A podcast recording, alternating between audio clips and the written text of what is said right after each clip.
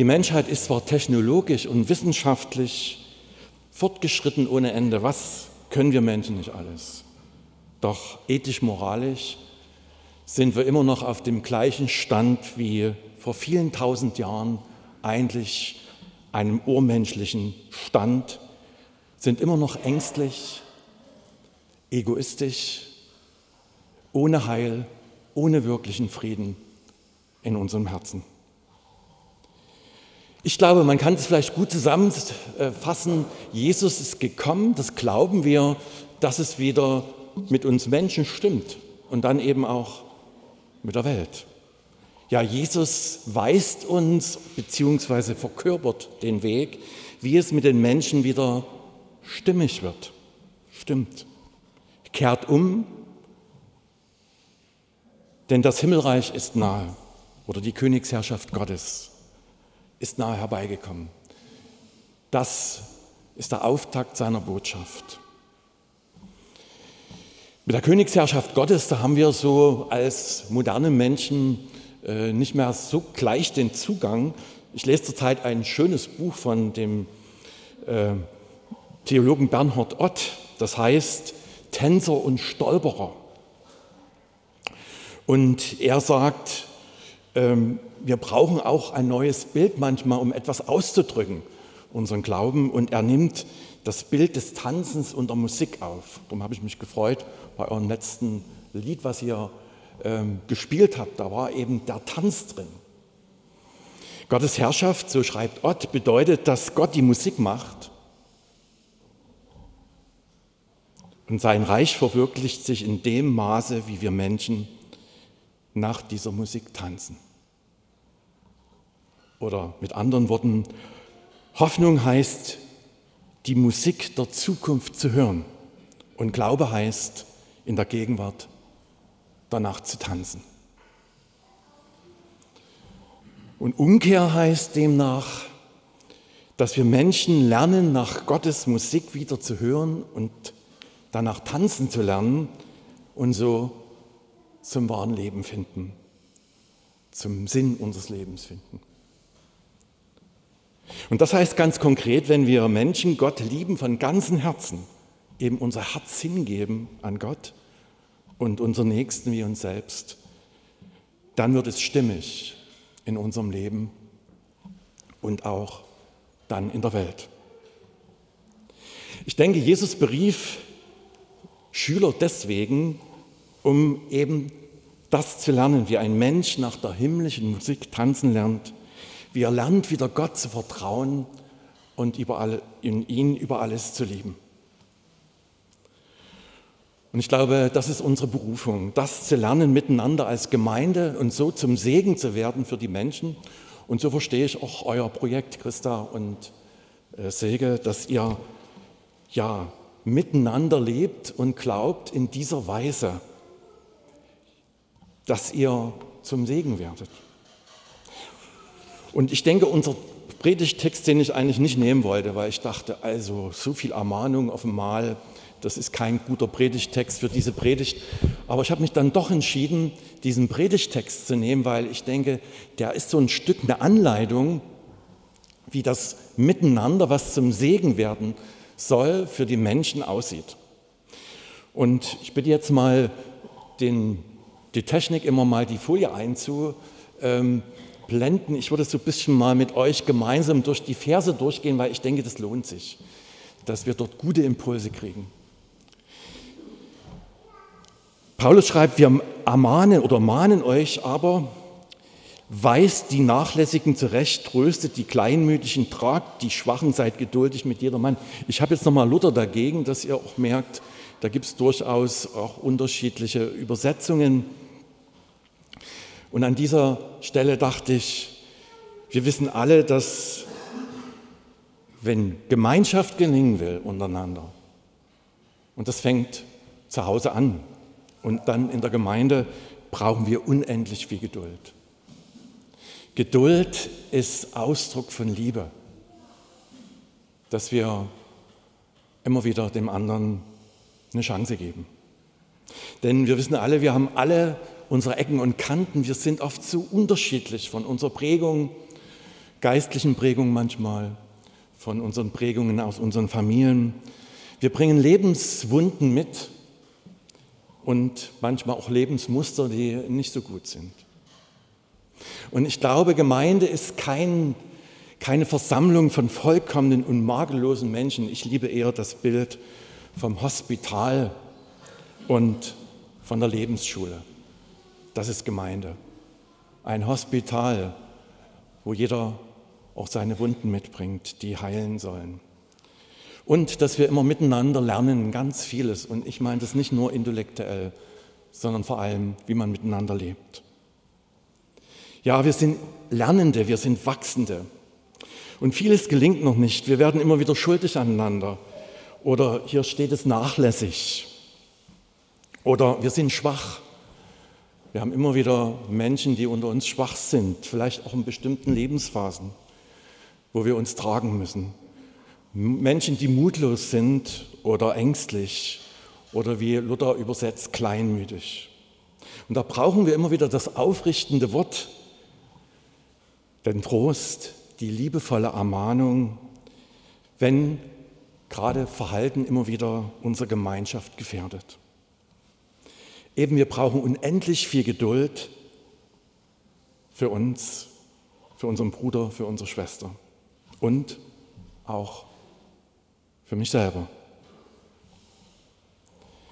Der nächste Vers, den finde ich interessant, dass jetzt Paulus schreibt, seht zu, dass keiner dem anderen mit Bösem vergelte, sondern jagt alle Zeit dem Guten nach füreinander und für jedermann. Paulus macht hier deutlich, wie schnell wollen wir dem anderen so heimzahlen, äh, wie er uns eben verletzt hat. Wie du mir, ich zu dir. Es gibt einen Schlüsselsatz von Viktor E. Frankl, den habe ich mit meiner Frau im Urlaub ganz neu entdeckt, was das heißt, auch zwischen uns in unserer Ehe. Zwischen Reiz und Reaktion, schreibt Frankl, liegt die Freiheit. Zwischen Reiz und Reaktion liegt die Freiheit. Es gibt so vieles in unserem Leben, was uns ärgert oder zornig macht, wo wir sofort reagieren. Wenn wir von einem anderen Menschen verletzt werden, oft durch Worte, die lieblos oder nicht einfühlsam sind, dann ist Ärger die ganz natürliche Reaktion. Doch schlecht ist meistens, wenn wir sofort reagieren, meistens unkontrolliert und manchmal auch wieder den anderen verletzend. Wer es nicht lernt, und das ist eine ganz große Lernaufgabe in unserem Leben, mit seinem Ärger, mit seinen negativen Emotionen umzugehen, ähm, der wird eben andere Menschen immer wieder verletzen. Zwischen Reiz und Reaktion liegt die Freiheit. Es gehört zur Freiheit von uns Menschen, dass wir nicht sofort auf den Reiz reagieren müssen, sondern dass wir die Mensch, als freie Menschen oder als Menschen die Möglichkeit haben, dort auf Abstand zu gehen. Wir können den Kreislauf des Soforts unterbrechen und überlegen, wie berechtigt sind jetzt meine Emotionen, mein Ärger? Warum reagiere ich jetzt so? Und wie möchte ich vor allem reagieren?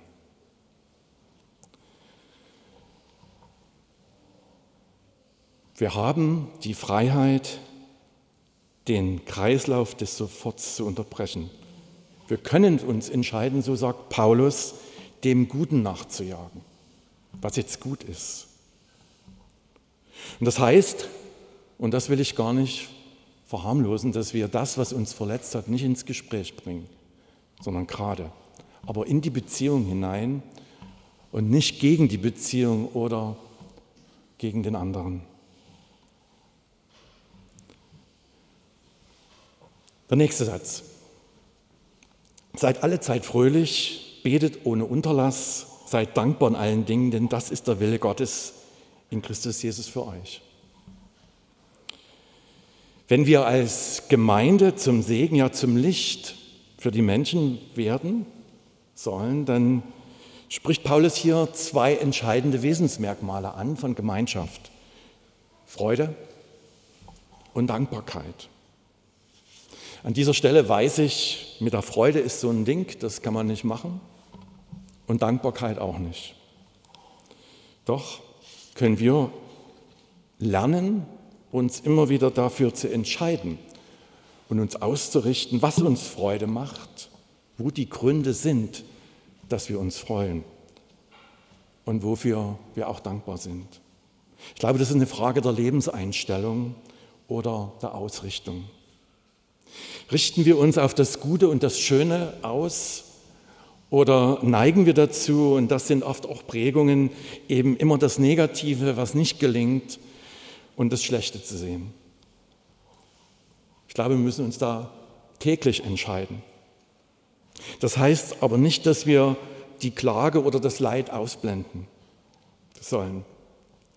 Nein, wir dürfen Gott alles sagen, ihn auch alles klagen, wo es uns wirklich schlecht geht. Und wenn es heißt, betet ohne Unterlass, dann heißt es ja, liebe Gemeinde, auch in diesen Zeiten, wo es uns schlecht geht, wo es uns gar nicht so zumute ist, im Gebet zu bleiben. Ob das mit der Freude immer gleich klappt, da habe ich eher meine Zweifel. Aber wir können Gott klagen, vielleicht manchmal sogar anklagen. Wir kennen das von den Psalmen, wir kennen das von Hiob, was uns niederdrückt, was uns kaputt macht. Und das Wunderbare in den Psalmen ist, wenn das Beter gemacht haben, dann kippt ja in ganz vielen Psalmen dann auf einmal, da wird aus der Klage auf einmal ein Dank, manchmal sogar ein Lobpreis. Da eröffnen sich dann wieder Blicke was Hoffnung und Zuversicht für unser Leben Gott uns schenkt.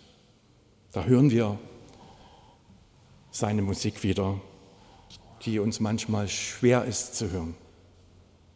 Und wir fangen wieder an zu tanzen. Der nächste Vers, Vers 19. Den Geist löscht nicht aus, prophetische Rede verachtet nicht, prüft aber alles und das Gute behaltet. Ich dachte an dieser Stelle in einer GGE-Gemeinde muss ich nicht, viel nicht viel dazu sagen, dass das Wirken und Handeln des Heiligen Geistes ein zentraler, eine zentrale Dimension unseres Glaubens ist. Wir glauben an den einen und zugleich trinitarischen Gott. Wir glauben an das Wirken des Heiligen Geistes. Ich glaube, das ist ein oft vergessenes und gemiedenes Thema in der evangelisch-lutherischen Tradition. Wir rechnen nicht mehr mit dem heilsamen, gegenwärtigen Wirken Gottes durch seinen Geist. Und es scheint so, dass der Geist oft erloschen ist in vielen Gemeinden oder in unserer Landeskirche, weil vielleicht uns diese Dimension Gottes als zu gefährlich und zu unbequem erscheint. Denn prophetische Rede heißt ja, nicht nur, dass uns Zukunft eröffnet wird, wie uns die Silke erzählt hat, sondern dass Gott uns auch deutlich macht, wie unsere Situation aussieht. Persönlich, aber auch als Gemeinde, vielleicht auch als Landeskirche. Wollen wir uns dieser Wahrheit Gottes aussetzen? Ich glaube, wir müssen es, wenn wir Kirche Jesu Christi sein wollen und bleiben wollen. Auf der anderen Seite weiß Paulus auch um die Gefahren. Wenn er davon spricht, das Gute zu, zu alles zu prüfen und das Gute zu bewahren, zu behalten. Offensichtlich gibt es immer die Gefahr, im Namen Gottes, im Namen des Geistes zu reden und es sind ganz andere Motive, die da eine Rolle spielen. Es sind unsere Bedürfnisse, unsere Interessen, die dahinter stehen. Es geht um Macht, es geht um Ansehen. Und darum brauchen wir die Fähigkeit, die Geister zu, zu unterscheiden, eben alles zu prüfen und das Gute zu behalten. Ich glaube, ein Kriterium ist das biblische Zeugnis, aber auch, was wirklich aus Liebe heraus passiert, selbst wenn es harte und bittere Wahrheiten sind.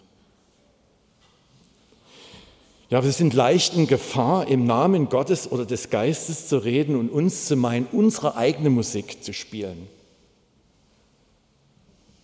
Und das ist nicht harmlos, denn hier geschieht oft auch geistlicher Missbrauch. Denn was kann ich denn dagegen sagen, wenn der andere felsenfest davon überzeugt ist, dass was er sagt, dass es Gottes Stimme ist und der Geist aus ihm spricht? Hier würde ich mir gerade in der charismatischen Bewegung manchmal etwas mehr Demut wünschen. Vielleicht schließt Paulus deswegen die Passage auch mit dem Hinweis, meidet das Böse in jeder Gestalt. Es gibt eben auch Böses in Gestalt des Guten, ja, in Gestalt des Göttlichen und besonders Geistlichen. Wir kommen jetzt fast zum Schluss. Vers 23. Er selbst, der Gott des Friedens, heilige euch ganz und gar, bewahre euren Geist, eure Seele und euren Leib unversehrt, damit ihr ohne Tadel seid bei der Ankunft unseres Herrn Jesus Christus. Hier stoßen wir auf einen Begriff, der kaum noch eine Rolle spielt, finde ich, in unserer Verkündigung oder in vielen Schriften Heiligung. Ich denke, Heiligung ist heute eher ersetzt mit dem Themen geistlich wachsen oder im Glauben reifen, Nachfolge oder Jüngerschaft. Aber es lohnt, darüber nachzudenken, was Heiligung ist. Weil Heiligung verstehen wir oft moralisch verstanden, ethisch. Und da wissen wir alle, moralisch heilig und vollkommen wird auf Erden kein Mensch werden. Ich denke, heilig und Heiligung meint was ganz anderes. Und das macht uns Paulus hier deutlich. Das Wort heilig heißt im Hebräisch alles, was Gott zugehört, was er ausgesondert, was er erwählt und geweiht hat. Dort ist Gott anwesend. Das ist heilig. Und in diesem Sinne ist der Tempel heilig und in diesem Sinne ist Israel heilig, das Volk Israel heilig. Also biblisch gesehen ist heilig ausschließlich auf Gott und sein Wesen bezogen. Und das macht Paulus, denke ich, hier sehr schön deutlich. Er selbst, der Gott des Friedens, heilige euch ganz und gar. Also Heiligung ist die Sache Gottes, dass er an uns wirkt. Das heißt, dass wir uns immer mehr uns der Gegenwart Gottes aussetzen, dass wir ihm uns hinhalten, dass er uns verändert, dass er unser Herz verändert, dass er unser Äußeres, unser Handeln verändert. Und ich glaube, das hat ganz viel mit Üben und geistlichen Übungen zu tun und ist ein lebenslanger Prozess. Und zum Schluss, die Säge hat es schon angesagt, steht ein Satz, der nochmal so wie ein Paukenschlag ist, finde ich im Satz. Gott, der euch beruft, ist treu, er wird es tun. Ich habe an dieser Stelle gedacht, was für ein Vertrauen legt Paulus hier in diesen Satz hinein. Er ist zutiefst überzeugt, wenn Gott, wenn er was sagt, wenn er Verheißungen gibt, dass er sie auch tun wird. Und das macht er nochmal deutlich. Wir können uns auf Gottes Verheißungen verlassen. Er wird seine gute Schöpfung, wird er vollenden. Und das deutet er ja an durch die Ankunft Jesu Christi. Die ganze Schöpfung wird nach der herrlichen Musik Gottes tanzen und wir werden ohne Ende glückselig sein wenn Gott bei uns wohnen wird. Hoffnung heißt, die Musik der Zukunft zu hören. Glaube heißt, in der Gegenwart danach zu tanzen. Liebe Gemeinde, lasst uns gemeinsam nach der großen Hoffnungsmusik oder überhaupt Musik Gottes tanzen, jetzt schon. Ich glaube, das ist das beste Zeugnis und das beredete Zeugnis für Menschen, die wir erreichen wollen, was wir unter Mission bezeichnen. Ich glaube, dann stimmt es mit uns Menschen und dann fängt es an, auch wenn wir das tun, mit der Welt zu stimmen. Und der Friede Gottes, der höher ist als all unsere Vernunft, bewahre unsere Herzen und Sinne in Christus Jesus. Amen.